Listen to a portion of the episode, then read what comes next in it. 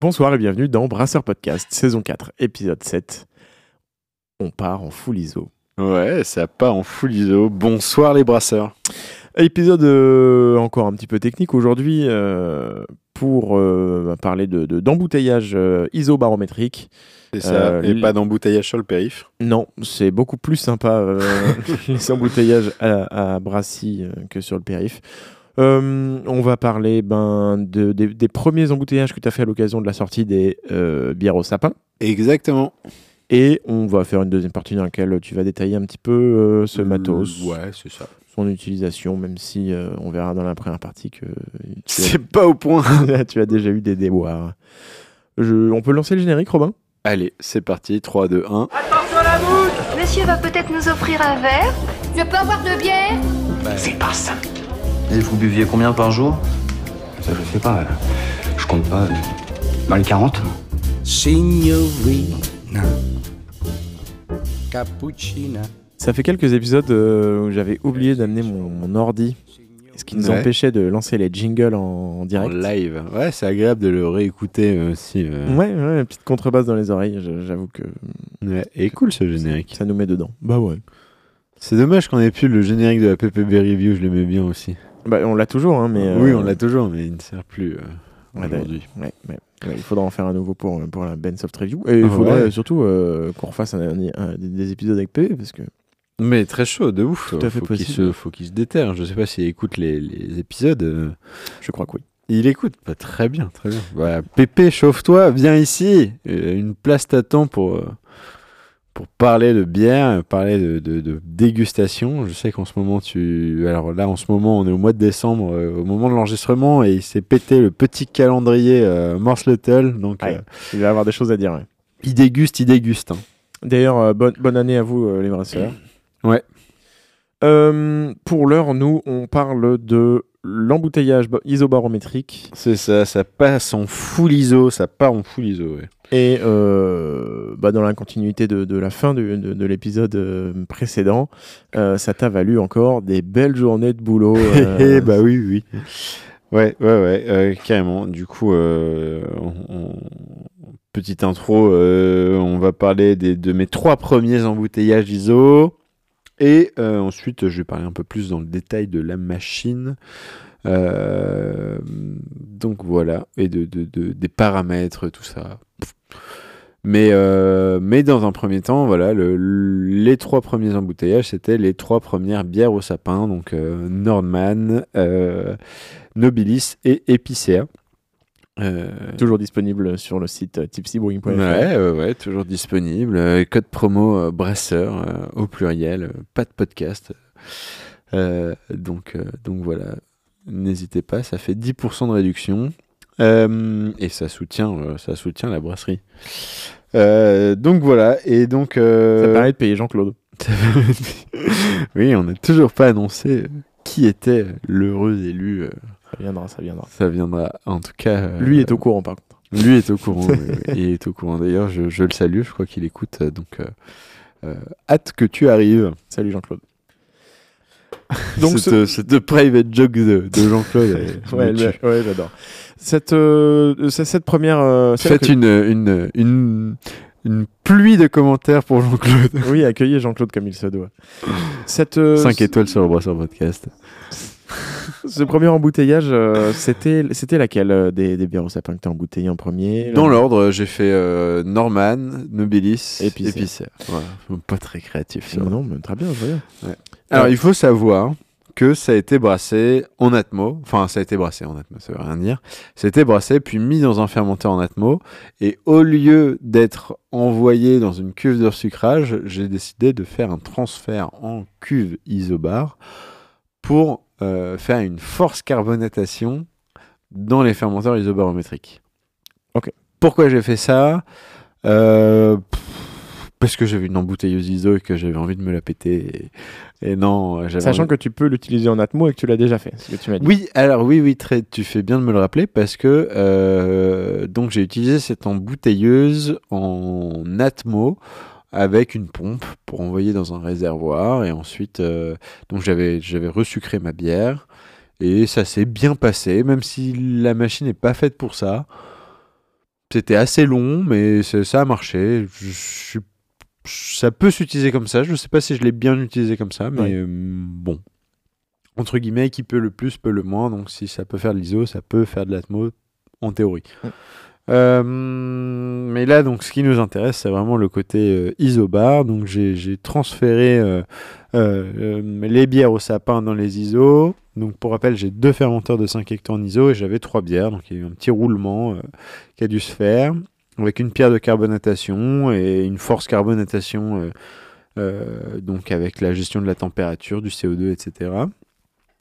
Euh, j'ai consommé pas mal de CO2, c'était assez marrant, enfin marrant non, mais du coup j'ai t'as tes petites bouteilles de CO2 que tu branches à tes fermenteurs et tu pousses, tu pousses, tu pousses jusqu'à ce que le CO2 s'imprègne vraiment dans la bière. Mhm. Euh, ça permet deux choses, théoriquement une meilleure stabilité de ta bière puisqu'elle est toujours euh, dans le CO2. Tu veux dire le, le fait de, de, de faire de dans- en, en- en En ISO, ISO, ouais. ouais. en fait, du coup, t'as pas ce côté atmosphérique avec euh, de l'oxygène qui peut être présent, qui pourrait oxyder la bière, ou l'oxygène qui pourrait aussi nourrir des bactéries qui voudraient se développer. C'est-à-dire que le CO2 va, va empêcher certaines bactéries de se développer. Mhm. Euh, donc ça rend le, le, le fermenteur encore plus euh, comment dire inerte euh, entre guillemets euh, Ouais. aux, aux bactéries et tout ça. Euh, et donc euh, donc c'est assez intéressant pour la qualité de la bière, ça c'est le premier truc. Deuxième truc, c'est assez intéressant parce que tu n'as pas de refermentation en bouteille. Et si vous vous souvenez de l'épisode que j'avais fait, euh, qu'on avait fait sur les bières de Noël de l'année dernière, il y avait eu un petit coup de stress parce qu'il faisait très froid à Brassy. Cette année, on a eu des températures autour de moins 6 degrés. Et donc, pour faire repartir une fermentation dans les bouteilles, euh, s'il fait moins 6, c'est juste totalement mort. Donc, euh, j'avais un peu peur d'arriver avec un coffret qui soit pas pétillant les euh, premiers jours de décembre. Et il Ouais. faut dire que j'étais déjà bien à la bourre. Et donc, l'isobarométrique te permet de sortir une bouteille, de l'embouteiller, de la capsuler, et la seconde après, tu peux la décapsuler, la boire, et c'est, elle est déjà prête. Ouais, Enfin, ouais. C'est ça qui est, qui est quand même très cool. Euh, question de noob, hein, désolé. Pas de souci. Euh, J'imagine que ne pas faire de resucrage, euh, enfin de, de refermentation en bouteille, euh, ça joue à la fois sur ton taux d'alcool et, et de sucre résiduel. Est-ce que ça change un peu l'équilibre de ta bière Euh, Est-ce qu'en termes de goût, y a, y a- y a- ça, ça peut amener des petites variations? Réponse de, de un peu de noob aussi. Je te dirais que je sais pas. Euh, dans les faits, oui, ça change, mais c'est tellement imperceptible que théoriquement non. Ok. Euh, en fait, c'est inverse. Théoriquement, ça change et dans les faits, euh, tu le sens pas. Mais euh, par contre, ça va changer quand même sur ta carbonatation, donc la taille de tes bulles, la finesse de tes bulles. J'ai quand même l'impression que tu n'as pas la même, la même carbonatation quand c'est force carb et quand c'est euh, du resucrage. J'ai l'impression que les bulles sont un peu plus grosses. C'est peut-être faux hein, ce que je dis, mais c'est plus mon ressenti. Les bulles ont l'air d'être quand même un peu plus grosses euh, quand c'est euh, quand c'est du resucrage, de la refermentation bouteille, et ça a l'air d'être un peu plus fin quand c'est en, en, en force carbonatation. Ok. Mais je te dis peut-être n'importe quoi, c'est vraiment du feeling. On demandera à Jean-Claude. Exactement, et je pense qu'il saura très bien répondre à cette question. Euh, mais ça apporte quand même beaucoup d'avantages, et le premier étant, il faisait trop froid pour faire la refermentation, je n'ai pas de chambre chaude, euh, et j'étais suffisamment à la bourre. Est de pour- grotte chaude d'ailleurs. grotte chaude. et, euh, et donc j'étais suffisamment à la bourre pour ne pas perdre encore du temps sur, sur du- d'une semaine de refermentation avec une température assez aléatoire. Donc, euh, et puis j'avais cette embouteilleuse, donc il fallait le faire et j'avais envie de me lancer là-dedans. Donc euh, ça a été assez laborieux, comme, euh, Ouais. comme tu l'as dit en début de- d'épisode, puisque bah, déjà j'ai eu la bonne idée de faire trois bières au sapin. Euh, qui dit des bières au sapin dit en plus avec le, le cahier des chartes tipsy euh, du, du vrai sapin, du morvan euh, avec des, des- des belles épines sur le bourgeon Oui, tu l'avais déjà dit euh, ouais, dans- que bah, j'ai rajouté en, dédié. en- dry up euh, qui avait déjà bien foutu la merde pendant le brassage Oui, parce que j'en avais foutu, ouais, c'est ça. T'avais bloqué ton sac, ton, ouais, ton gros euh, sachet de thé dans le, dans, dans le filtre et ça avait foutu la merde intégrale. Je, ça avait foutu. Et ben, ça n'a pas manqué de foutre la merde euh, aussi à l'embouteillage. Alors, c'était aussi une des raisons pour lesquelles je voulais passer en ISO, c'est que je donc j'ai fait un dry up et une teinture. Euh, enfin, un dry up, euh, un dry sapin. Euh, puisque euh, donc voilà, j'ai vraiment bossé le sapin comme du houblon et, euh, et donc j'ai rajouté des, des bourgeons de sapin euh, dans mes fermenteurs. Et les fermenteurs Atmo sont pas coniques. Donc en fait, je me serais retrouvé avec une flopée de sapin Mm. euh, sans tirage au clair. Donc en fait, ça aurait été vraiment la merde. Sauf que, sauf que, sauf que, les épines de sapin, quand elles se décrochent du bourgeon, elles sont très légères et donc euh, peut-être que j'ai pas fait une garde suffisamment longue pour qu'elles se tassent toutes au fond du fermenteur. Et surtout, comme je faisais de la force carbonatation, j'envoyais du CO2 en permanence dans la bière. Donc ça Ah faisait ouais. un peu de remue-ménage là-dedans. De toute façon, si elles sont légères, même si elles sont tombées au fond, euh, dès que tu ouvres ton, ton, ton robinet, elles se remettent en suspension, non? Euh, S'il fait très froid, j'imagine qu'elle reste en bas. Si s'il y a un peu de bordel comme du CO2 qui rentre en même temps et tout ça, c'est ouais, ça revoltige. Et, euh, et donc euh, ça a été ça a été vraiment la merde. Euh, donc la première bière que j'ai embouteillée, c'était la Norman. J'ai fait ça en partie tout seul, en partie Marie, donc ma copine, est venue m'aider. Et je lui avais dit, t'inquiète, on est dimanche, euh, 18h30, on est parti, on rentre à Paris. Pas de souci. Elle avait une grosse journée le lendemain, donc euh, j'étais un peu en mode, euh, bon, faut pas déconner.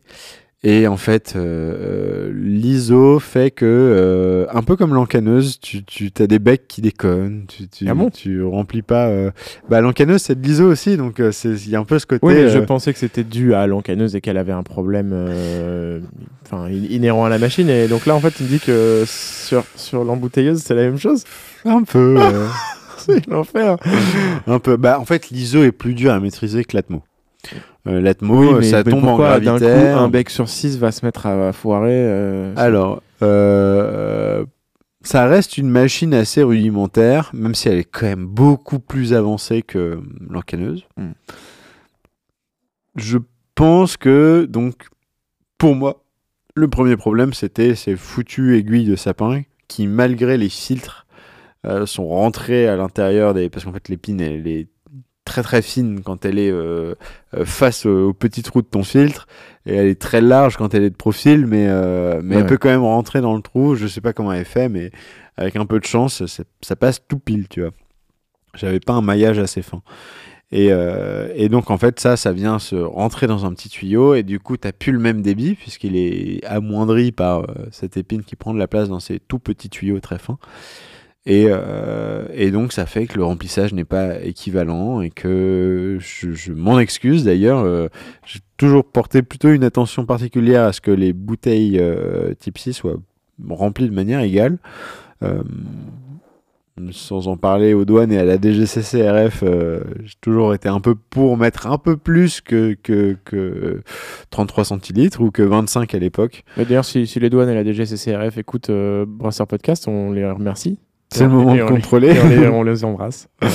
Ouais, ouais, non, euh, j'ai, ouais, c'est, sûr que c'est pas, euh, il faut faire 33 piles théoriquement. Euh, Il y a une petite marge d'erreur de temps en temps. Ah. Robin, il est juste un peu généreux, voilà. Bah, j'ai envie de l'être, tu vois. S'il faut pencher d'un côté, je préfère donner plus que. Être un radin. ouais. Voilà. Mais euh, avec cet embouteilleux, j'ai eu particulièrement du mal à respecter les niveaux de remplissage et, euh, et donc ça a été très compliqué. Ouais, donc ça, c'est en fait, le problème, c'est que ça se remplissait tout, très lentement, en fait. C'est ça. ouais. Hmm, Non, même pas. Le remplissage se fait de manière euh, rapide. Par contre, euh, tu te retrouves avec une bouteille qui est pleine à 80% et les 20% restants, c'est que de la mousse. Ah oui. Et du coup, tu es là en mode bon, bah, j'ai une bouteille avec euh, 80% de bière, 20% de mousse. Bah, va falloir que je complète avec un peu de bière en plus. Sauf que comme tu as de la mousse, tu peux pas rajouter de la bière parce que ça prend de la place et du coup, ouais. ça déborde. Et en fait, euh, avec un goulot très fin comme ça, si tu reverses de la bière sur un col de mousse, en fait, la bière coule à côté et la mousse fait complètement barrage. Oui, à- la, la bière chasse pas la mouche. La... Ah, Elle était bien celle-là en même la temps. bière chasse pas la mouche. La... Non, la bière ne chasse pas la mousse. Exactement. Ouais, c'est ça que je voulais dire. Et donc non, euh, du coup, cette partie-là était technique parce qu'il fallait attendre un peu que la bière redescende. Alors là, c'était un embouteillage vraiment pas dans les règles de l'art. hein. Oh, l'angoisse. Puis tu vois l'heure qui tourne. Tu vois l'heure qui tourne, tu mets tes bières de côté, tu mets une petite capsule dessus en mode euh, bon, euh, comme ça, il n'y a pas, euh, Ouais, je sais pas quoi qui rentrerait dans la bière. Donc ta capsule elle est pas fermée, mais t'attends que la mouche redescende. T'enlèves ta capsule qui est pas fixée du coup et, Ouais. Et on remplissait à la main euh, la suite, tu vois. Ah, mais c'est. c'est Et t'as une table, euh, une table, euh, petite table inox, machin, où t'as euh, 40 bières euh, Qui attendent d'être remplies, qui attendent d'être remplies au bon niveau, et t'as ton gabarit à côté. Pour... Alors c'est vraiment pas comme ça qu'il faut faire. hein. Pas comme ça. non, non, non, clairement. Euh, Ça, c'est pas, dans les, ça- c'est pas dans les ça- petits process que t'as placardé. Non, le- c'est pas du tout dans ces process-là, euh, et c'est pas du tout en mode DGCC RF friendly, et c'est pas du tout euh, l'art de la bière friendly non plus, puisque tu, tu chasses le CO2 en remettant de la bière, Ouais. tu, mais en même temps, bon. tu perds de la carbonatation. Quand t'as ça qui arrive, tu peux faire quoi d'autre? Bien régler ta machine, mais si tu sais pas le faire, bah, Je pense que c'est un problème de réglage parce que tu, tu- Ouais. tu dis que c'était des épines qui s'étaient coincées. euh. bah oui, bah ça c'est moi qui aurais dû mettre un meilleur filtre et qui aurait dû mieux gérer mais ou foutre des arômes comme tout bon brasseur. euh, Ah non, non. non, ah non, c'est sûr, faut pas faire ça. Non, mais oui, hein, mais je- oui, je me complique T'aurais dû anticiper le, le- le- le problème du filtre. J'aurais dû anticiper le problème du filtre. euh, et puis il y a plein de réglages sur lesquels euh, il faut jouer. J'en parlerai dans la deuxième partie, mais t'as- t'as des moyens d'a- d'arriver à une meilleure solution. Mais du coup, voilà, premier brassage. On dépasse les 18h30. Marie voulait être euh, à Paris pas trop tard euh, parce qu'elle avait une grosse journée le lendemain et à 21h30 on était encore en train de remplir des bouteilles et, et Oui. Soit à l'heure à laquelle elle aurait voulu être déjà à la maison, quoi. voilà, en train de manger tranquillement avant de se coucher et, et- et commencer sa journée de travail euh, du lendemain euh, parce qu'elle elle est en week-end et qu'elle n'a pas choisi forcément une vie de. Dur. Ouais, Voilà. sûr. D'ailleurs, n'hésitez pas à, à faire un big up à Marie dans les commentaires. Exactement. Et elle écoute pas le podcast de toute façon. Bon, ben, big, big up, euh, big up Marie quand même. Non, non, ouais, donc, euh, donc euh, em- embouteillage dur. D'ailleurs, je, me- je me suis posé la question, euh, pardon, je reviens dessus. Euh, c'était pas, il est impossible que des épines de sapin soient passées dans la bière, dans les bouteilles? C'est pas impossible, mais j'ai tout fait pour éviter ça. Mhm. Enfin, j'ai tout fait. J'ai regardé quoi. Euh, contrôle visuel. Contrôle visuel. Contrôle visuel. euh, C'est mieux dit. Il faudrait que, que ça ne soit pas arrivé parce que si c'est arrivé, il y a un risque de gushing, donc la, la Ah ouais. t'ouvres la bière et ça fasse un petit geyser. Euh, c'est jamais bon ce genre de truc. Ça m'est arrivé récemment avec euh, mon filtre. J'avais cassé mon filtre qui était très fin avec euh, une Ruberliner, donc beaucoup de rhubarbe qui avait forcé le filtre et qui avait finalement avec la pression déchiré le filtre, qui était un peu souple, mais métallique quand même. Et donc j'ai de la rhubarbe qui est passée dans mes Ruberliner et j'ai eu sur certaines rhubarbes où il y avait de la rhubarbe ce, phénomène de gushing. De giclage, comme on dit Bien, en français. Le, gic- le giclage en bon, bon français, ouais. Voilà, donc euh, non, j'espère qu'il n'y en a pas. Théoriquement, j'ai regardé. Là où c'était le plus chaud, c'était sur la première, donc la Norman. Potentiellement, la Norman. Si vous voyez une bouteille avec euh, une épine dedans, ça m'étonnerait vraiment, mais c'est pas impossible que j'en ai loupé une ou deux. Euh, bah, faites gaffe. Bonne année. Champagne. Oui. Euh, non, mais donc ouais, c'est pas impossible que ce soit arrivé. Après, les bus sont assez fines et euh, théoriquement, elles se coincent avant de rentrer dans la bouteille et ça bouche l'embouteilleuse. C'est arrivé plusieurs fois que je suis obligé de démonter l'embouteilleuse, en tout cas les becs, pour euh, virer du sapin. Ouais. Euh, donc tu stoppes tout, tu, tu démontes ton truc, tu t'enlèves les épines de sapin, ensuite tu redésinfectes tout, tu rebranches. T'as perdu euh, 15 minutes pour euh, refaire marcher un bec euh, Ouais. qui va se reboucher 5 minutes après, tu vois. Ouais. Donc ça, c'était c'était vraiment pas cool. Et en fait, bah déjà grosse magie de l'ISO, euh, c'est-à-dire que on devait partir. à Paris. Donc euh, à 21h30, euh, on remonte à la maison, on se fait un sandwich en balle, balle, balle. Et on prépare les affaires, on prend le chien et on trace sur Paris. On arrive à minuit et demi, une heure à, à Paris, tu vois. Et je n'ai fait que fermer mon fermenteur. Euh, Sans finir euh, l'embouteillage. sans finir l'embouteillage. Et en fait, bah, tout est encore sous CO2, sous pression, inerte. Et en fait, tu as moins ce risque de. Euh, bah, tu as refait rentrer de l'oxygène dans ton fermenteur Atmo. Et ça pourrait l'infecter, ça pourrait foutre la merde. Ou tu as mis du sucre et donc ça va refermenter. Ouais. Et il faut faire tout l'embouteillage d'un coup. Là, tout reste euh, exactement comme. euh, Bah, en fait, j'étais pas serein avec cette idée-là. Et je suis revenu à Brassy trois jours après, parce que j'avais des livraisons à faire et un rendez-vous. Et, et donc, trois jours après, j'arrive à Brassy. Je me dis, bon, bah, un coup sur deux, je jette tout ce qui restait, tu vois. Je savais pas ce qui restait. D'ailleurs, trop le seum, il restait euh, trois cartons et demi à faire. Ce qui, sur 60, euh, plus de 60 cartons, est pas Oui. grand-chose. Donc, j'étais un peu dégoûté, mais bon, en même temps. bah, et en même temps, fallait- tant mieux que ce soit pas une énorme perte. euh. Enfin, tu t'étais. Ah, Ouais, ouais, tu ouais. t'étais préparé à aller, à les perdre potentiellement autant Oui, oui, oui. que 3,5. C'est sûr. Mais, euh, finalement, euh, t'as as repris. euh, j'ai repris, j'ai embouteillé.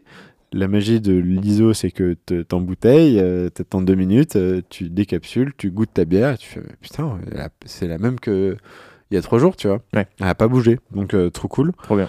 Et ça, tu peux pas vraiment le faire en atmo, te dire. euh, bon, que non. euh, je Oui, avec les risques d'infection et tout ça, euh, je pense que Ouais. c'est. Donc gros, gros, gros, gros point pour euh, l'ISOBAR. Si vous avez déjà fait ça, n'hésitez pas à nous le dire en commentaire. Ouais. Si, si vous l'avez déjà fait, si pour vous euh, c'est quelque chose qui est acquis, que euh, on, peut, on peut étaler son, son embouteillage sur deux jours, au- au-delà des problèmes administratifs que cela peut poser. et- Ouais, ouais, ouais. Euh, après, si tu, tu gères tes batchs, euh, je pense qu'administrativement parlant, tu peux t'en sortir. C'est vrai que moi, j'ai pas, euh, j'ai pas différencié les lots. Donc, Une fois de plus, hein, si vous êtes douanier, on vous embrasse et on vous remercie beaucoup pour. pour la compréhension de- des petites boîtes et des petites brasseries, bon, il y a trois cartons. Ouais, bref. Deuxième, euh, deuxième embouteillage. Bah, ça- euh, Deuxième embouteillage, normalement ça se passe mieux parce que le premier euh, c'était c'était du Oui. c'était le premier, donc le deuxième. euh, Le deuxième, Didier, donc mon beau-père devait me retrouver pour me filer un coup de main et finalement il était malade et il a pas pu m'aider. Alors du coup j'ai fait ça tout seul. Et pour vous dire, euh, 1000, euh, 1500 bouteilles, un tout petit peu moins, j'ai fait ça de 8h du matin à 1h du matin. Du mat une heure du matin. hein, c'est pas- De, voilà, le, le- le lendemain. Donc, euh, donc en fait, euh, ça a été très long. Euh, je me suis senti très seul. Heureusement, parmi tous ces gestes extrêmement répétitifs, je, le, je levais la tête et je regardais les, mes nouvelles cuves. On en parlera dans un prochain Oh, épisode. Mais, C'est la première fois que tu fais une journée aussi longue? Non. 8 heures, 1 heure, t'avais Ouais. déjà fait? Ouais, ouais. Dur quand même. Hein. Ouais, on a déjà fait plus, même avec Pépé, hein, même avec Pépé quand on faisait les doubles brassins là, euh, Ah oui, pour vrai. au Perché, on a, Ouais. on a enchaîné des, des 10h, 4h du mat, euh, avec le lendemain retour à 10h. Rudard. Mais on était deux. Oui. c'est con, mais t'as quelqu'un seul. qui parlait, qui- tu peux te poser deux secondes et l'autre ench- enchaîne. euh. Là, non, ouais, j'étais tout seul. Alors, ça a été trop cool parce que euh, euh, j'ai eu donc le brasseur de la brasserie du Roi qui m'a bien aidé au téléphone euh, parce qu'il a la même embouteilleuse et il m'a filé pas mal de conseils. Euh, j'ai Vivien aussi de la brasserie de La Truite. euh, La truite? La truite, oui, pardon, j'articule très bien. la, la truite. Non, mais je n'ai pas articulé. Ouais. Donc Vivien qui m'a hum, envoyé quelques conseils aussi sur, sur mes réglages euh, et donc euh, c'était très cool. Enfin, tu vois, c'est ça aussi que j'adore dans la brasserie, dans le, dans le milieu de la brasserie, c'est que il y a beaucoup d'entraide et que tu es en galère, tu es là en mode devant ta machine et, et en fait, tu sais que tu peux compter sur des gens qui n'ont pas forcément le temps mais compter. Pardon. qui vont t'aider et, et qui, qui peuvent te filer un coup de main. Donc Ouais. je- je- Mais ça, c'est vrai que c'est un truc, euh, truc. ouais, qu'on a revu plus. Enfin, que moi, évidemment, je connais ce milieu ben, que, que de ce que tu m'en racontes. Et j'ai vraiment l'impression qu'il y a un truc d'entraide où, euh, à n'importe quelle heure du jour ou de la nuit, euh, tu galères sur un truc, tu peux trouver une réponse dans, le- dans, dans les, dans le quart d'heure, quoi. Et Ouais. c'est, quand même cool. De ouf. De ouf. D'ailleurs, trop drôle. rien à voir, mais donc il y a aussi une nouvelle étiqueteuse. Et euh, on était là, on comprenait pas comment ça marchait. Et on envoie un message sur un groupe qui s'appelle, je sais plus quoi, Matos chinois, enfin bref. Et euh, j'envoie un, message avec la photo en mode on n'arrive pas à faire marcher le truc. Et euh, dans les 5 minutes, je reçois un message. Non, non, non, faut faire comme ci, comme ça. Je fais ah ouais, mais du coup, je comprends pas comment tu fais. Il m'envoie trois photos. Je regarde la photo. Je fais ok, limpide, c'est clair. Enfin, genre euh, tout est tout est explicite avec une photo, tu vois. Donc ça, le problème se règle en 15 minutes alors que ça faisait une heure et demie qu'on était dessus, tu vois. Et là, le mec m'envoie, j'ai plus son prénom, euh, je sais plus qui c'est, mais euh, le mec m'envoie Ah, j'avais pas capté que c'était toi, j'écoute le podcast, trop cool. Ouais. Euh, J'étais là, mais Énorme. ah, énorme, trop bien, merci. Genre, euh. Et donc, ouais, c'est trop cool. Il y a une communauté de ouf euh, dans le milieu de la bière que tu retrouves pas forcément euh, dans les autres secteurs. Et, et c'est bien de garder un peu ce côté confrère et pas forcément concurrent, Ouais. tout ça. Ouais. Après, bon, bah, quand t'as des mecs qui sont loin, genre c'est sûr que t'es pas concurrent, mais, mais là, le gars, tu vois, il est à Auxerre, bon, potentiellement, pourrait être concurrent. Non, je trouve que c'est la bonne démarche, donc, euh, donc trop bien. Et, euh, et donc, ils m'ont filé un sacré coup de main. euh, parce que je, je- je- j'étais vraiment buté sur mon, ma problématique toujours de bec qui se remplissait pas avec euh, ouais un, un côté euh, hyper frustrant de t'as une machine qui est un peu plus automatisée et qui finalement prend presque plus de temps quand tu bosses en atmosphérique parce Ouais. que t'as ton lot de bouteilles qui sont pas conformes alors que tu dois retaffer à la main et puis tu, tu, tu dévises ton truc tu vois qu'il y a des sapins enfin bref Et là, euh, donc rebelote avec le Nobilis. Tu dois euh, poser les bouteilles sur une table et les re- Ouais. remplir et tout. Ouais, Pas- ouais. Tout pareil là. tout pareil euh, encore pire que la première fois Oh. Genre là, je, je comprends pas ce qui se passe, c'est pire qu'avant. Et donc, euh, c'est euh, c'est Ronan, du coup, de la brasserie du Roi, qui, qui du coup, à qui appartenait Embouteilleuse avant, euh, qui, qui passe euh, ouais, un bon moment au téléphone avec moi et qui me file euh, plein de conseils. Et c'est lui qui me fait détecter pour la première fois que, bah, en fait, c'est peut-être les, les bus qui sont pleines de sapins qu'il faut démonter. il me dit tout ce qu'il faut démonter, il me réexplique un peu tout. C'est chargé d'infos, je comprends rien. Enfin, je comprends rien. J'essaye d'intégrer le plus possible, mais je sais que j'en oublie les trois quarts. Mm. Et, euh, et finalement, ça m'a bien aidé. Donc, en fait, pour la petite histoire, l'embouteilleuse est constituée d'un tank euh, tampon dans lequel la bière vient s'accumuler. Tu as 30-40 litres à peu près de, de- de bière dedans, euh, Ah ouais, sous pression. Et en fait, ça vient redistribuer la bière de manière équivalente sur des 6 becs. Enfin, moi, j'ai 6 becs. Euh, contrairement à la Denican qui vient récupérer la bière directement du fermenteur et qui a une entrée vers le bec 1, puis une deuxième sur le bec 2 avec un peu moins de pression que sur le bec 1, une troisième sur Ah le oui. bec 3 où il y a un peu moins de pression, et la dernière sur le bec 4 qui a encore moins de pression. Et en fait là, le fait d'avoir un tank qui est en dessous, au-dessus et qui répartit de manière totalement équivalente la bière sur les, les six becs, ça évite théoriquement qu'il y ait autant de décalage que euh, donc c'est pour ça qu'il y a des tanks tampons euh, qui servent à, à justement mieux répartir euh, la pression sur tous tes becs, euh, sur la distribution de tes becs quoi. Ouais. Euh, je sais pas si c'était très clair, mais Pour moi, oui. Ok. Mettez-le en commentaire si c'était pas clair et on fera un schéma.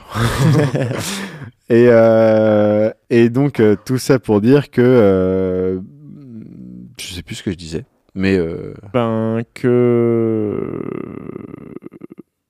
Qu'il fallait que je nettoie mes buses et que c'est lui qui m'a appris que qu'il y avait des, des C'est les bus qui étaient bouchés. Ouais, et du coup, j'ai euh, démonté tout ça. Ah oui, j'ai vidé le tank. Ouais. Tampon. J'ai fermé ma vanne euh, de fermenteur. Euh, j'ai démonté tous les flexibles, un par un.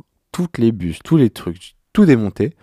Et j'ai tout nettoyé. Soude, acide, euh, purge CO2. euh, pff, j'ai envoyé de la pression et tout. J'ai dégagé une tonne d'épines de sapin. Dont certaines épines qui, à mon avis, dataient du premier embouteillage qui avaient pris leur cycle de soude et d'acide euh, bien comme il fallait avant. Donc, euh, mais mais euh, ouais, qui n'étaient pas partis, qui étaient restés bouchés dans des, dans des petits interstices de, de, de branchements, de raccordements de flexibles, même dans les trop pleins, dans le CO2 et tout. Enfin, j'ai j'ai retrouvé des épines de sapin vraiment partout. C'était un enfer. Donc j'ai tout nettoyé. Donc ça, c'était genre de, de, de 13h à 15h, j'ai fait du nettoyage.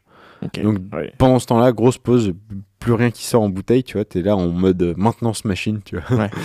Et en plus, vu la taille de Ouais, la c'est pas machine. que ça ait pris autant de temps. C'est, c'est- Bah du coup ouais. Et en Alors, fait ouf, donc, tu refais tes cycles, tu remontes tout pièce par pièce.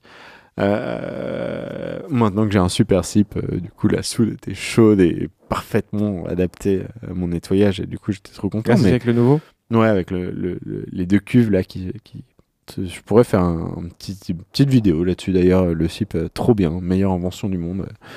Bon, on fait plus les rubriques euh, matos, matos, matos. On fait plus les rubriques et on me le demande souvent en plus sur Insta euh, parce que je, je poste des photos et des vidéos de, de- du nouveau matos. Le moulin aussi, vous me l'avez demandé souvent. Euh, faudrait que je fasse des vidéos là-dessus. Ouais. Je, je, je, pense que les vidéos sont plus adaptées à ça. Hmm. Mais, euh, de ouf. Mais en même temps, bon, là je fais un truc sur embouteilleuse. Donc, euh, Ouais. Que ouais, j'entends des bruits. je suis Ouais, c'est mon portable qui est- que j'ai posé sur le câble, euh, désolé. Euh, donc, tout ça, tout ça pour. Euh... Attends, t'as l'oreille, hein, parce que je l'ai posé, à peine j'ai entendu le. Mais en le- fait, je- non, c'est bon. Non, parce que j'en ai entendu un peu tout à l'heure. Désolé Ok, euh, si, pas de si- souci. si les auditeurs. Non, non, pas de souci. Euh, donc, pardon, tu disais. euh, Donc, tout, tout le nettoyage, Tout tout, nettoyer, vidé, ouais. tout machin. Mm, Ouais, jusqu'à 15h, j'étais occupé à ça. 15h, je décide de- d'aller manger. Euh, petite, euh, petite pause euh, en mode euh, bon, là, je suis là depuis 8h. je, je- Ce serait bien de, de- de bouffer un truc, donc je, je m'accorde à une petite pause de 20 minutes. C'est ouf de se dire que 8h-15h, c'était ta, demi, ta première demi-journée. Ouais, voilà.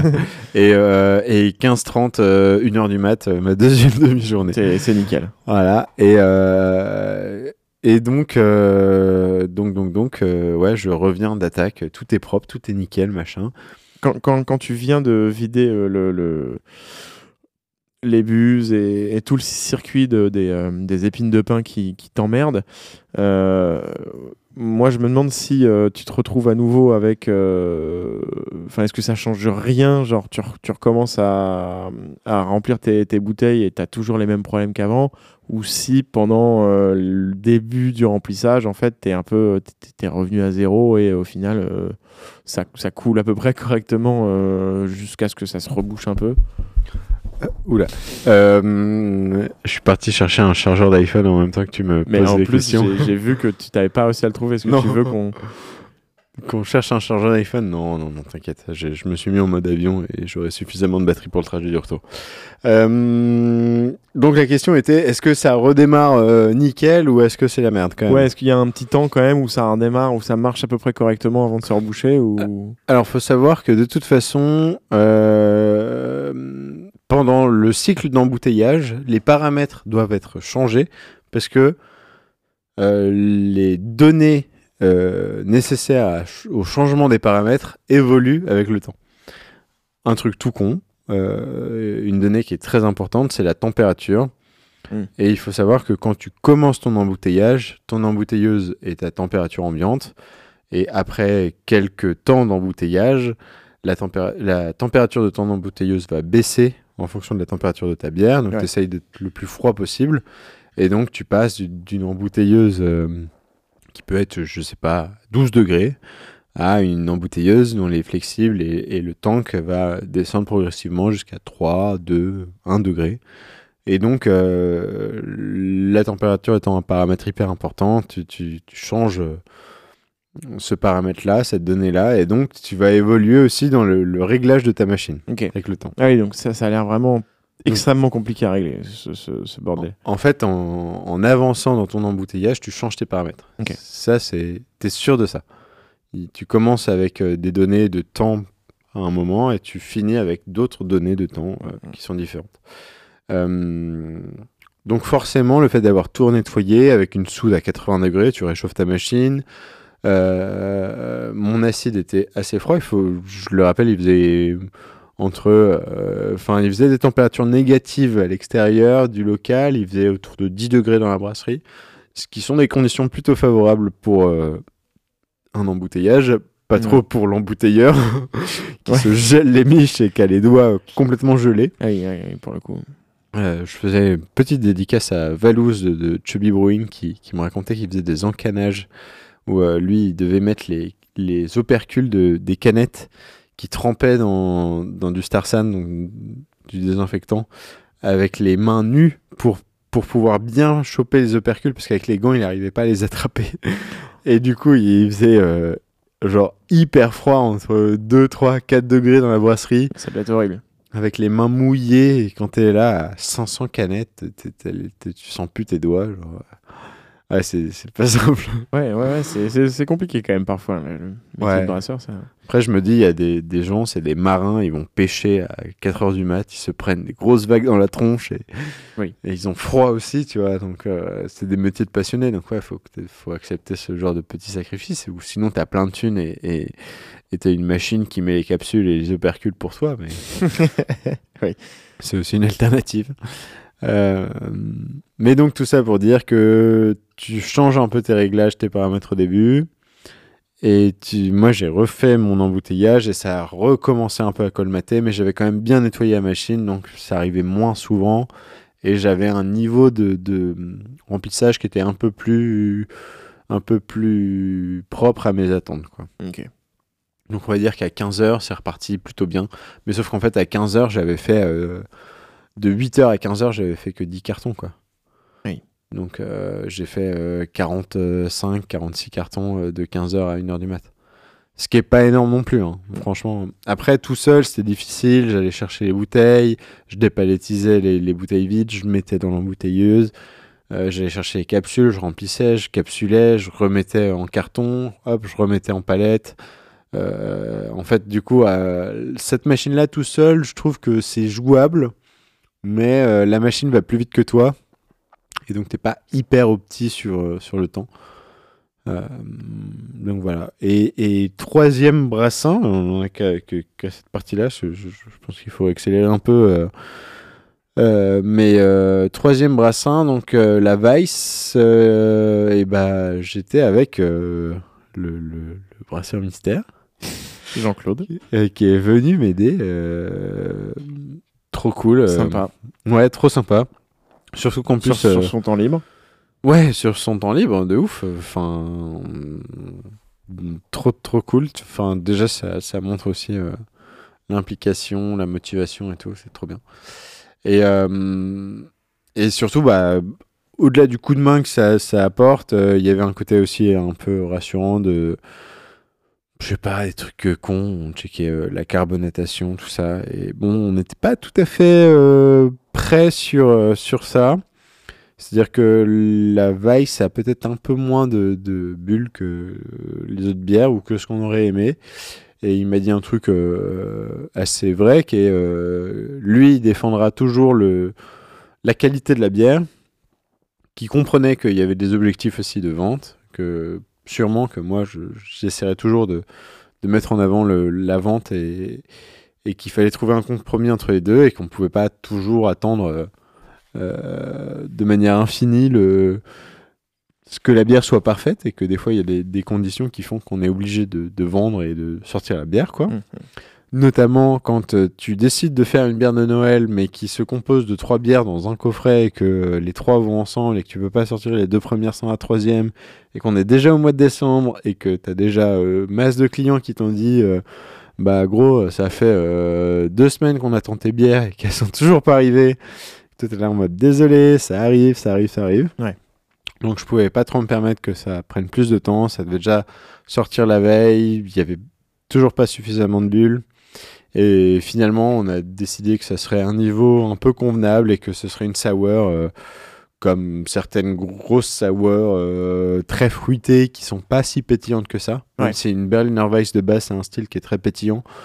Finalement, aujourd'hui, dans, dans la craft, tu as beaucoup de sour qui sont pas si pétillantes que ça.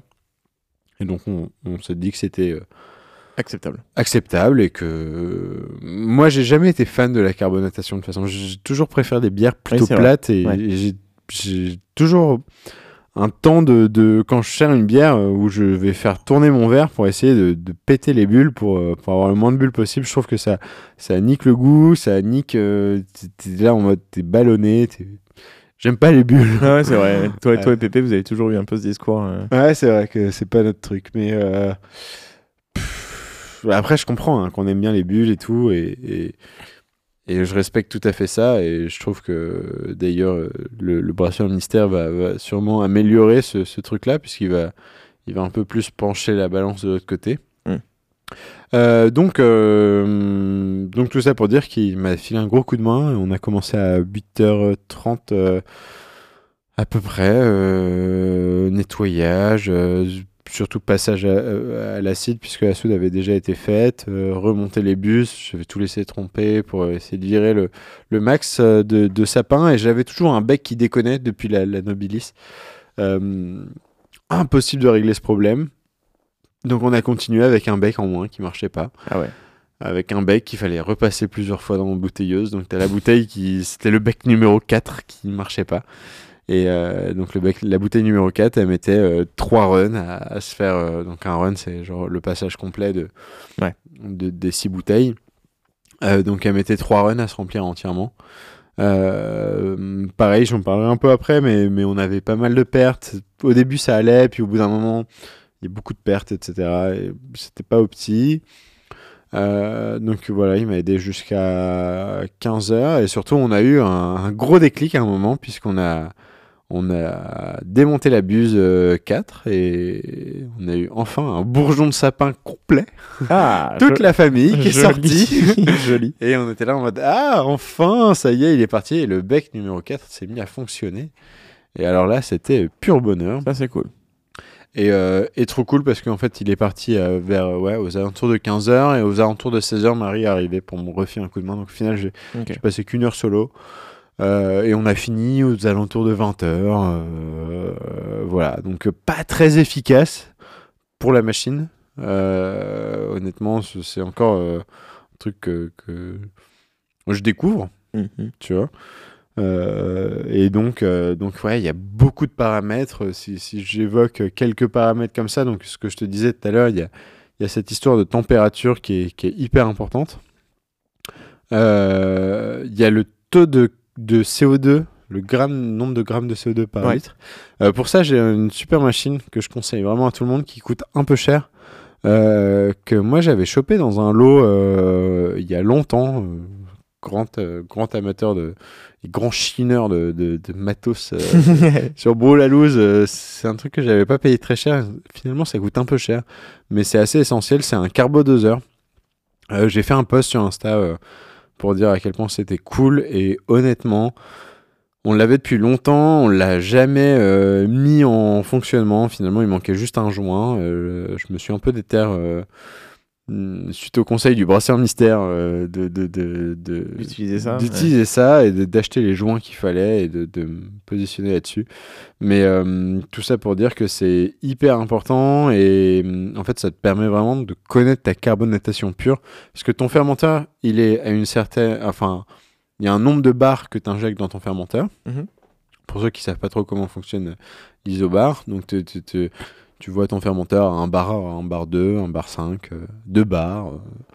Mais ça veut pas forcément dire que tu as deux bars de, de pression dans ta bière. Enfin, en gros, tu as, un tableau qui existe avec euh, la pression euh, qu'il y a dans, dans, dans la bière et la température. Ouais. Plus la température est basse, plus le CO2 s'incorpore dans la bière. Ouais, la- c'est la pression dans le fermenteur en fait, c'est pas la pression dans, dans la bière c'est ça.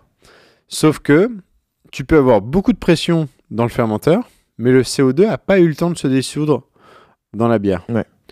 Donc la petite machine que j'ai, c'est un truc qui se branche au fermenteur. Tu vas euh, laisser couler la bière dans cette, euh, c'est un tube, tu vois, avec euh, une entrée, une sortie. Tu laisses couler à l'intérieur, ça refroidit un peu le, le tube en, en inox.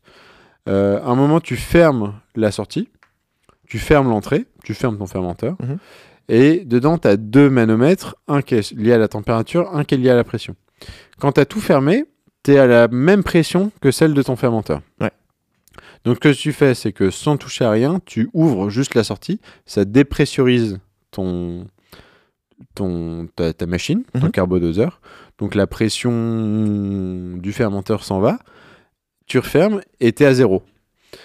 Et là, il n'y a que le CO2 dissous dans la bière. Ouais. Et ce que tu fais, c'est que tu secoues comme un malade ta machine. C'est vrai, c'est comme ça qu'on s'en sert. Et là, ça sort tout le CO2 qui est enfermé dans la bière. Ok. Et donc là, tu as la pression réelle enfermée dans la bière Ouais. qui sort. Mais elles sont Et- où? Bah, elle sort, elle, elle quitte la bière pour, euh, pour créer de la pression dans, le, dans la Oui, oui, machine. d'accord, d'accord. Et en fait, Ah, euh, Donc ça veut dire qu'elle elle, elle- elle crée une poche de CO2 elle crée une poche de Tu la- CO2 tu au-dessus de la bière. vois Hmm, alors, tu as un mini glass, une mini vitre. Moi, je peux le voir visuellement que ça se met à mousser. Je vois pas. euh, C'est-à-dire qu'en fait, dans, dans un tube, tu n'as que du liquide Ouais. avec du CO2 C'est ça. euh, dissous dedans. Au début, tu vois que du liquide, tu Et- le secoues. quand tu le secoues, on- tu sépares, En enfin, haut, ça- il y a ça de la sépare le mousse. liquide Voilà, de- ça. de- du gaz, quoi. Un peu comme quand tu prends une bière et tu la mets à secouer et en fait, tu vois de la mousse se former au-dessus de la bière. Ouais. Oui, non, mais dans un milieu fermé, je m'imaginais pas que ça allait vraiment séparer les deux. Bah, ça sépare quand même les deux et ça crée de la pression. Alors qu'avant, il n'y avait pas de pression. Et en fait, tu as ton manomètre de température, ton manomètre de CO2, euh, enfin de pression, et tu regardes avec ton, ton petit tableau. Euh, c'est un truc qu'on pourrait mettre aussi. euh, Oui, mais je l'ai déjà site. vu où il y, a- il y a un espèce de code couleur de, de vert à Ouais, rouge. c'est ça, avec bah, low carb, carb, high carb, oui, je vous ai déjà vu avec ce truc-là.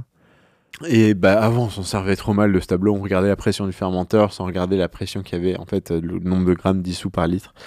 Parce qu'en fait, à un moment, tu as une pression d'équilibre où il n'y a plus de CO2 qui s'intègre en fonction de la température. Je rentre pas trop dans les détails parce que je m'avance sur un terrain que je connais pas trop. Euh, mais euh, encore une fois, euh, Jean-Claude pourra en parler mieux que moi.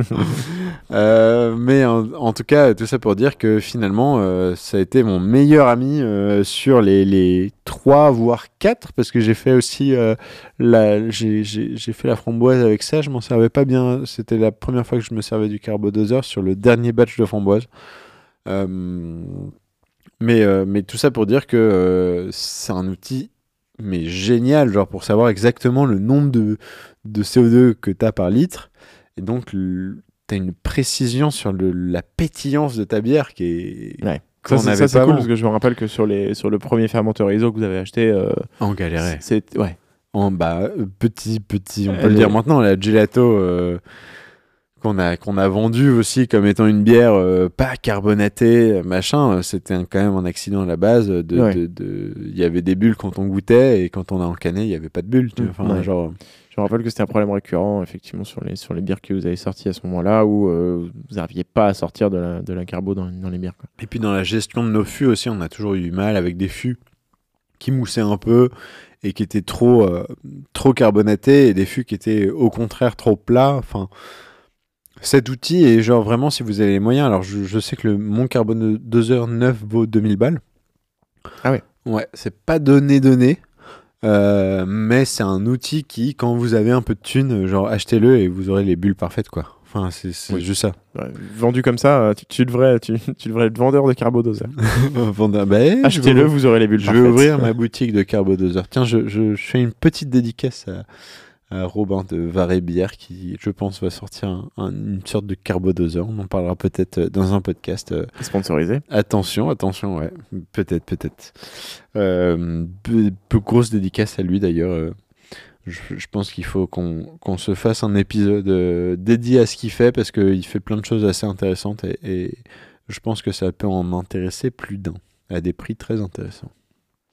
Petite annonce. Voilà, petite annonce. On, on- on- verra plus tard ce qui- ce qu'il en suit. Mais en tout cas, carbodoseur, euh, hyper important quand vous faites de l'ISO. Hyper important euh, quand, euh, quand euh, vous voulez maîtriser tout ça. Il faut savoir que j'ai même adopté mon carbodoseur pour regarder la carbonatation des fûts que j'avais fait en Atmo. Et du coup, Ah ouais. mieux gérer tout ça et donc dépressuriser Une des fois fûts. que tu l'as mis en fût, Il y a eu une refermentation dans le fût avec du sucre qui, qui a été consommé par les levures. Ah bon? Ouais. Ah ouais. Euh, Donc ça, c'était des choses que j'avais faites avant. Et en fait, j'ai réussi à brancher mon carbodoseur sur mon fût. Et j'ai maîtrisé le nombre de, de CO2 dissous euh, par litre de bière. Et donc, j'ai remarqué que certains étaient trop gazeux et d'autres pas assez gazeux. Par contre, une fois que tu l'as constaté, tu peux rien. Si. Ah bon? Je secoue mon fût.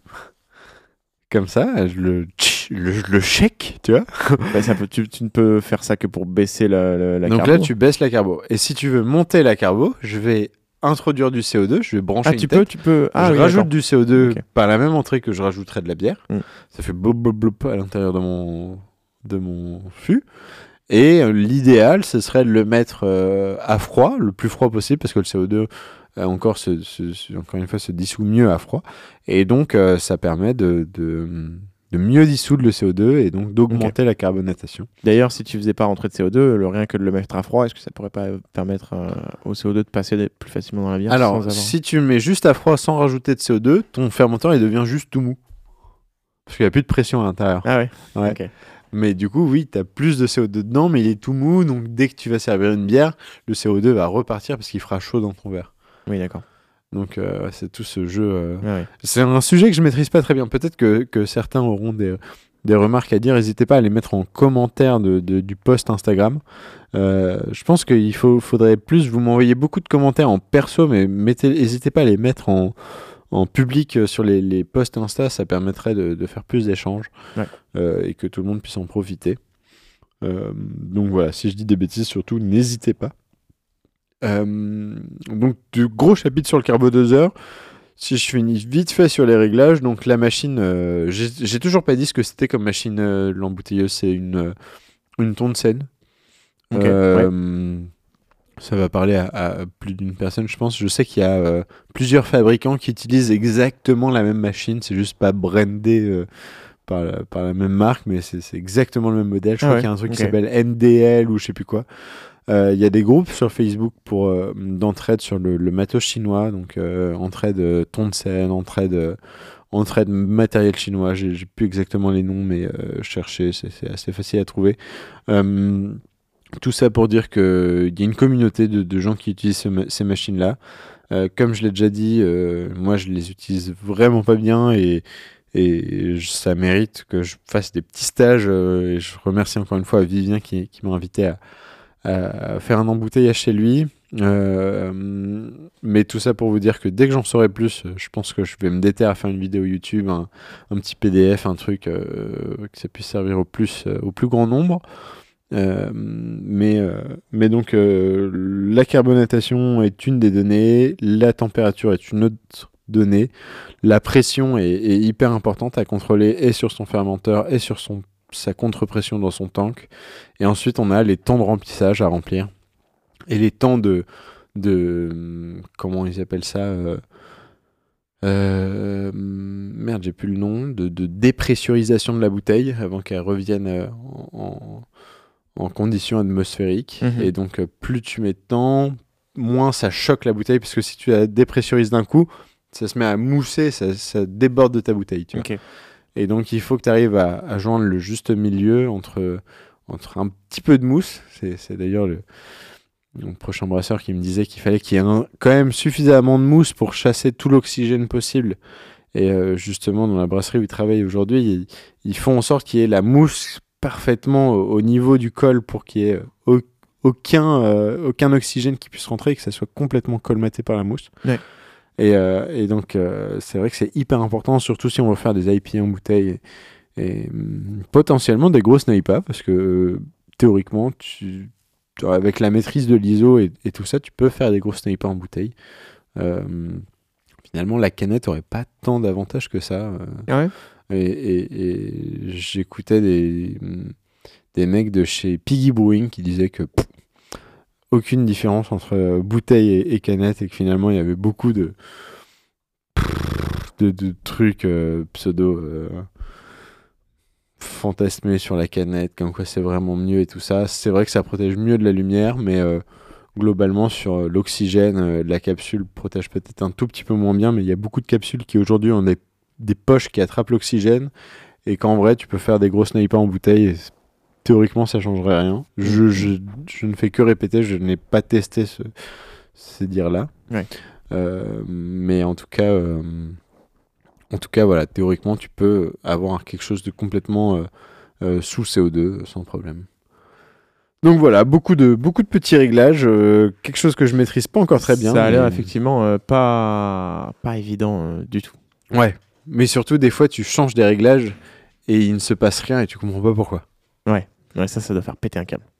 Et, et, et donc, tu vois, par exemple, j'ai un, réglage qui me permet, genre, que je dois régler théoriquement à moins 0,2 bar que le fermenteur. Plus j'augmente ce réglage, moins il y a de mousse, mais plus je ralentis le processus d'embouteillage. Et genre, j'étais à moins 0,2 comme, comme indiqué théoriquement. Puis je montais parce que ça moussait, je montais, je montais, j'étais à plus, plus 0,3, plus 0,4, plus 0,5. Je montais comme un ouf et ça changeait rien. Ouais, ça, Il y c'est- avait ça. Aucun impact sur ce que je faisais. C'était même pas genre ça déconnait de ouf Ouais. dans l'autre sens, mais c'était genre il ne se passe rien. Ça, c'est le pire parce que c'est un, t'as un truc qui est déjà compliqué. Tu commences à comprendre théoriquement comment ça marche, tu sais ce qu'il faut faire et ce que ça devrait faire, et tu le fais et ça marche pas, et, Ouais. et là, là, tu pètes un câble. Et il faut savoir que tu as, j'essaie de calculer vite fait, mais je dirais une douzaine ou une quinzaine de paramètres à régler. Ouais. Et tu, Et, à- tu et les règles modifier à, en cours de. à, à modifier et à régler à 0,1, 0,2 près. Quoi. Ouais, ouais. Donc, euh, donc très compliqué. euh. Ça pourrait être un boulot à part entière euh, en bouteilleur. Quoi. Ah mais c'est c'est dans les grosses brasseries, tu as des mecs qui sont euh, dédiés à- au conditionnement, dédiés au- à la canette, dédiés à l'embouteillage, Ouais. dédiés à l'enfûtage. C'est- Dans les grosses brasseries, c'est un poste à part entière. Oui, c'est- ça m'étonne pas. Et c'est très important. Ouais, tu- Oui. bah, c'est le dernier, dernier élément sur lequel Dernier tu peux truc, donc en fait, tout, tu tout. peux avoir euh, réussi très bien euh, toutes les étapes d'avant, le brassage, la fermentation, etc. Et au moment de mettre en bouteille, tu peux tout foirer, quoi. Mm. Donc euh, oui, c'est hyper important. Limite, vaut mieux pas très bien gérer son, son brassage, bien gérer sa fermentation et nickel chrome le, le conditionnement. Et Bah, disons que tu sors, un tu sors une bière qui est pas ouf, mais qui au moins euh, c'est tout le temps la même. Elle, est- elle est- Ouais, c'est ça. elle Alors stable, que euh. tu fais une, tu brasses une bière d'enfer, elle se fermente moyennement bien et elle est conditionnée n'importe comment, ce sera forcément nul. Ouais.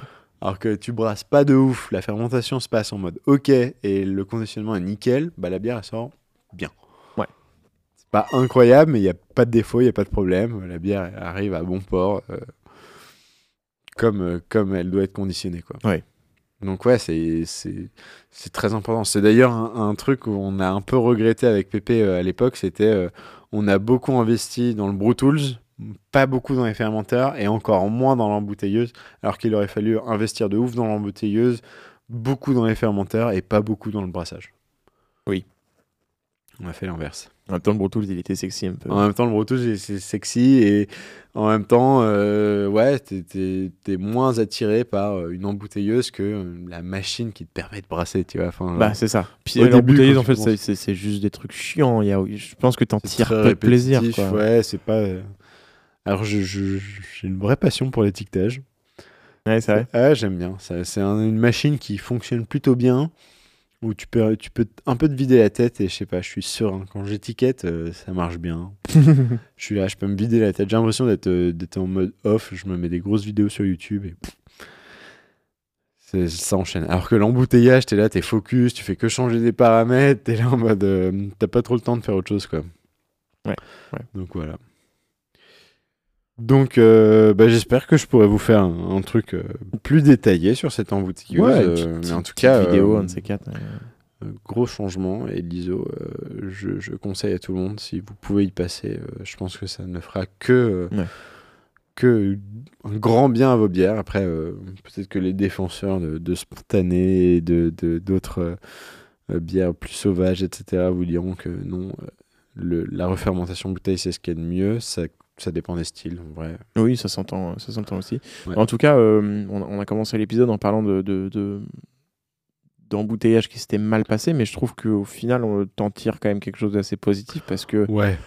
j'ai l'impression que tu as appris quand même pas mal de choses sur cette, euh, sur cette machine, euh, même, même sur le, le, le, le- le- l'isobarométrique en général. Enfin, j'ai, j'ai- j'ai l'impression quand même que, entre, consolidé un truc. Entre euh, le premier brassage, enfin entre le premier embouteillage et le dernier, j'ai compris beaucoup de choses. Ouais. Ouais. Euh, ensuite, j'ai vraiment hâte de faire ce, petit embouteillage euh, avec quelqu'un qui s'y connaît bien et qui du coup me disait que voilà, bah, en termes de pertes, euh, moi j'ai perdu premier brassin, j'ai perdu euh, environ 10%, 10% de pertes sur, euh, sur l'embouteillage. Donc c'est le trop plein qui est rejeté. Et donc ouais, c'est assez énorme 10% de pertes, tu vois, sur Ouais. des marges Oui, oui, euh, qui sont pas non plus incroyables. euh, Tu perds 10%, t'es- c'est relou. Euh, deuxième, je dirais que j'étais autour de 8 et dernier, j'étais autour de 6, enfin, quelque chose comme ça. Je, Mm. je fais à vue d'œil, euh, c'est pas exact, mais voilà. Et lui, il me disait qu'il était à 1-2% de perte. Ouais. Ce qui est ouf en termes de rentabilité, Ça, tu ça vois. serait chouette, quand, ouais. tu, quand tu parles en, en plusieurs hectos, quand tu parles sur une année entière d'embouteillage, ça fait des volumes de bière qui sont assez importants. Euh, pareil, il me parlait de perte de CO2. C'est vrai que hum, moi, je règle mon CO2 euh, un peu comme un bourrin. Ça envoie, ça met de la pression. Il y a du trop plein, ça crache du CO2 d'un côté. Euh, finalement, le, le CO2 coûte un peu cher. Donc, euh, il- pareil, c'est quelque chose que si on peut l'économiser, puis en plus, ça pollue quand même. Donc, euh, c'est un truc qui est, qui est assez précieux en vrai. Euh, donc euh, voilà, tout ce qui est, tout ce qui est économie de, de matière, euh, finalement, c'est bon à prendre. Ouais, c'est bon, oui, sur tous les plans, quoi. Et, et dernier truc qu'il sait maîtriser et qui m'a dit qu'il pouvait améliorer, c'était la rapidité. C'est sûr que moi, je vais pas me faire des, des 8h, 1h du matin à chaque fois que je vais embouteiller 5 Ouais. hectos. Surtout que des volumes supérieurs sont à prévoir. J'en dis pas plus. et mais- et l'embouteilleuse serait encore dimensionnée pour? Eh bien, peut-être que je vais changer d'embouteilleuse également. Ah ouais, c'est vrai. ouais, mais toujours sur le même modèle. Mais cela dit, euh, si- de bec. là, t'avais le problème euh, à cause des épines de, de sapin. euh, Ouais, ah oui, oui, oui. C'est sûr que si on fait une bière un peu plus simple, euh, pff, non, c'est sûr que ça, ça a pas aidé. J'ai pas choisi la facilité pour les premiers embouteillages et en même temps, ouais, j'y ai pas pensé. J'aurais dû y penser. Mais non, c'est sûr qu'une une petite soif aurait été nettement plus simple à embouteiller. Ah, j'ai voulu mettre des épines de sapin dans le truc, machin. c'est sûr que ça aide pas. Ouais, ouais. Bah écoute, euh, au moins tu seras rodé pour les prochaines fois et en plus avec une bière plus simple, euh, ça va aller euh, Non, c'est sûr. Mais je pense que pour une bière bien houblonnée, le houblon peut faire vraiment chier aussi. Ouais. Faut juste un, un meilleur filtre et. Mais parce que le houblon, t'es à, à- à ce stade-là, t'es pas censé le retrouver quand même. Non, il est censé avoir été purgé et se retrouver dans, le- dans le cône de ton fermenteur. Après, si t'as un peu de houblon en suspension, théoriquement les filtres aussi. En fait, le houblon va être en, en- en termes de particules plus, plus large que l'épine de sapin qui, quand Ouais. elle est pile face au trou, passe tout pile. de- je sais même pas comment elle passe. Genre, c'est une épine, quand vous la regardez euh, vraiment euh, dans le sens le plus fin possible, elle, elle passe tout pile dans un dans le trou de mes mes comment s'appelle mes filtres. Donc en fait, c'était vraiment pas de chance, mais voilà. Le, le houblon devrait euh, devrait mieux se filtrer que le sapin. Bah on le souhaite. Ouais. Pour, des, pour des embouteillages sereins. Des embouteillages sereins et, et, et de qualité. Et ben un beau programme euh, pour les prochaines euh, bières à venir. Un, t'as t'as un petit, petit aperçu euh, de, de ce, qui, ce que tu vas brasser ensuite? Est-ce que tu as des petites choses euh, qui arrivent? Est-ce que tu, Ah t'as- là là, attends, l'épisode sort quand là? Ouais, il y a une nouvelle série qui arrive. Là aujourd'hui, dans cet épisode, on est le 15 décembre, si je dis pas de bêtises. Ok, euh, 15 décembre. Quoi? Non, attends. Si Mais non, on est en janvier, on a dit que euh, l'épisode- 15 janvier, pardon. Ouais, Ouais, oui, c'est oui. c'est moi qui suis. Euh, écoute, euh, j'espère que à ce moment-là, la, la prochaine série sera en cours de, de brassage. Je pense qu'il y aura un épisode euh, matos qui va suivre euh, prochainement, un épisode euh, brasseur qui va suivre prochainement, et une série qui sera euh, liée à tout ça. Donc, euh, une série du renouveau. Pour l'instant, euh, je m'avance un peu, mais quatre, quatre bières qui devraient sortir. euh, Ok. voilà, après on va commencer doucement sur, euh, sur euh, Petite Soif, du classique, la triple aussi, ça fait longtemps que je suis, je suis, je suis en rupture de stock depuis un moment, donc euh, et on m'en demande pas mal, mais j'ai la double qui, qui, qui a sur le coup, qui est cette petite éphémère. euh, La quoi? La double, Ah oui, la double, ouais, ouais, qui, qui, qui, qui saura satisfaire euh, les fanas de triple euh, et en même temps euh, amener des gens qui n'étaient pas forcément adeptes des triples. Gros succès sur la Brassilorm euh, en local. Incroyable. Cool. Bière préférée de la brassicoise. Euh, Ah, et des clients de la brassicoise. Ouais, très cool. Ah, donc elle est un- arrivée, les gens tout de suite, ils ont. Et bah ouais, ça a même converti des gens qui étaient réticents à la bière artisanale et qui ont trouvé euh, la Brassilorm meilleure que la couac, la chouffe et toute autre euh, petite euh, friandise industrielle. C'est une belle victoire pour la bière artisanale. belle victoire pour la bière. euh, ouais, ouais, ouais. Ce qui est dommage, c'est que je ne suis pas sûr de pouvoir reproduire exactement cette bière. C'est un Ouais. peu un hasard, mais Ouais, ça convertit des gens. et Peut-être qu'ils c'est cool. J'ai J'ai fait un petit, un petit truc comme ça. J'ai fait un événement pour le Crédit Agricole. Euh, et donc, euh, j'ai servi euh, la Brassilorme aussi. Et, et donc, cette double, euh, pareil, gros carton plein, quoi. Genre vraiment, euh, t'as une Ouais. bière qui est sucrée, légèrement acidulée, qui a un goût un peu caramel, qui est assez sombre en vrai. La robe est assez cuivrée. Euh, on est vraiment sur une ambrée. Et euh, On pense que ça vaut parce qu'on on, on l'entend pas, mais tu fais une tête en disant ça. Une ambrée. une ambrée, ouais, ouais, Ouais. ouais, parce que les ambrées, tu vois, c'est pas Oui, oui. ni mon style, ça veut rien dire une ambrée, ouais, c'est une couleur de robe, quoi. Ça, hum, je suis pas du tout sur une, une, Oui, oui. une ambrée C'est dommage, c'est dommage que les auditeurs aient pas tes mimiques. peut-être un jour en vidéo, hein, mais mais non, euh, ouais, donc euh, non, la double, euh, très cool, très cool. Même Pépé l'a, vraiment kiffé. euh. Ouais, je me rappelle qui. qui- Donc euh, non, non. euh, Donc on va compter. Ah, 2024 année de la prod. 2024 année de la prod, 2024 euh, année du renouveau. Moi, je, je- première série, bim renouveau. Renouveau. C'est bon. Quelques quelques bières classiques juste pour s'échauffer sur tout ça et, histoire de, de roder le brasseur, roder le matos et, euh, et bim on, a, on attaque. euh, on va essayer d'attaquer fort, sec, précis. C'est pas grandiose parce qu'on se réserve un peu, tu vois. Genre, euh, le premier test, ça va pas être le truc, euh, mais on, on a envie d'être chaud. Et bim, nouveau Tipsy, quoi. Tipsy, ça va Aïe. déboîter. J'ai hâte de voir. J'ai vraiment hâte de voir. Et euh, attends, euh, toi, tu recommences à boire quand? En août, mec. En août. Et bah écoute, euh, ouais, euh, on sera très chaud à ce moment-là. Ouais. Je crois qu'il paraît que la série d'août euh, va être euh, ouf. Et ben, série d'août, moi je Les suis- showrunners m'ont dit nouvelle série, mois d'août, Tipsy. Tu m'en mets trois cartons de côté direct. exact. De toute façon, non, je compte en palette ça, au mois d'août. hein. Le mois d'août, c'est en palette Ouais, c'est en palette. Bon, tu peux pas commander en dessous d'une palette. De toute façon, c'est MOQ, euh, minimum order command, euh, quantity, euh, c'est palette.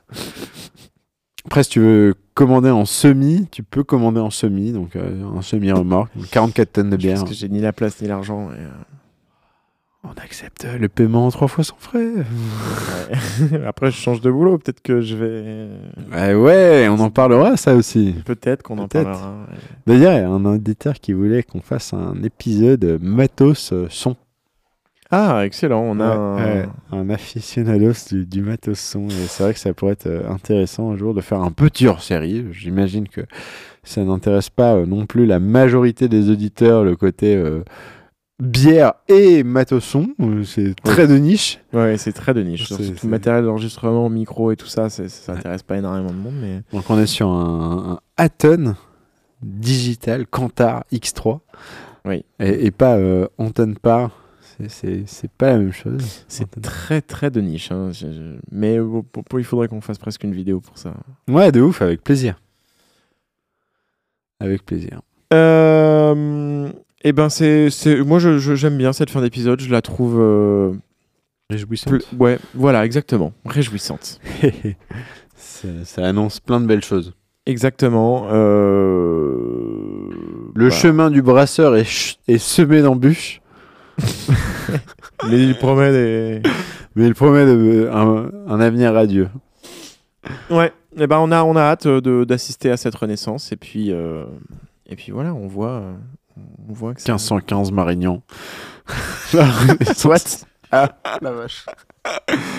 Euh, Euh, non, non, et puis on voit. euh, Nelson Ier, 1515. Ouais, peut-être, peut-être un futur. Oh, oh. Mais non, non, mais on voit, on voit, on voit que ça, ça continue d'avancer, que ça, Ouais, ouais, ouais. ça fait son chemin. que- Rien n'est rien n'est fini. Ce n'est que le début. Eh bien, chers auditeurs, euh, sur ce, on vous dit à très bientôt. À bientôt les brasseurs. Euh, oubliez pas, oubliez pas de faire un tour sur euh, sur tipsybrewing.fr. Il y a sûrement encore des, des sapins. Il y a peut-être euh, d'autres choses. Ouais, de la haut poiteur, à mon avis, ça c'est devenu une. S'il y en a pas pour vous, il y en a pour moi. Donc s'il y en a pour moi, j'en ferai pour vous. Cool. Et moi, je veux bien en avoir un peu aussi parce que je l'aime bien. Ouais, avec plaisir. Euh, on se retrouve dans deux semaines pour un nouvel épisode de Brasseur. À dans deux semaines. thank you